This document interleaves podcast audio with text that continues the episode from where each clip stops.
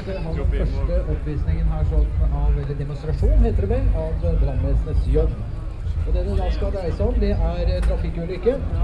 Det står en bil rett foran oss her, borte ved gamle Vestbanehallen altså, som eh, allerede har fått seg en god trøkk. Den skal, eh, skal vi straks ha en katastrofeøvelse på. Og da vil jeg bare anbefale dere som har tenkt å stille opp for å få med på dette. For det første må dere holde dere utenfor disse røde båndene når vi starter. Vil jeg si fra. Og så er det en anbefaling fra meg at dere går opp på granitten på det hvite feltet på plassen her, for der vil dere absolutt se mest.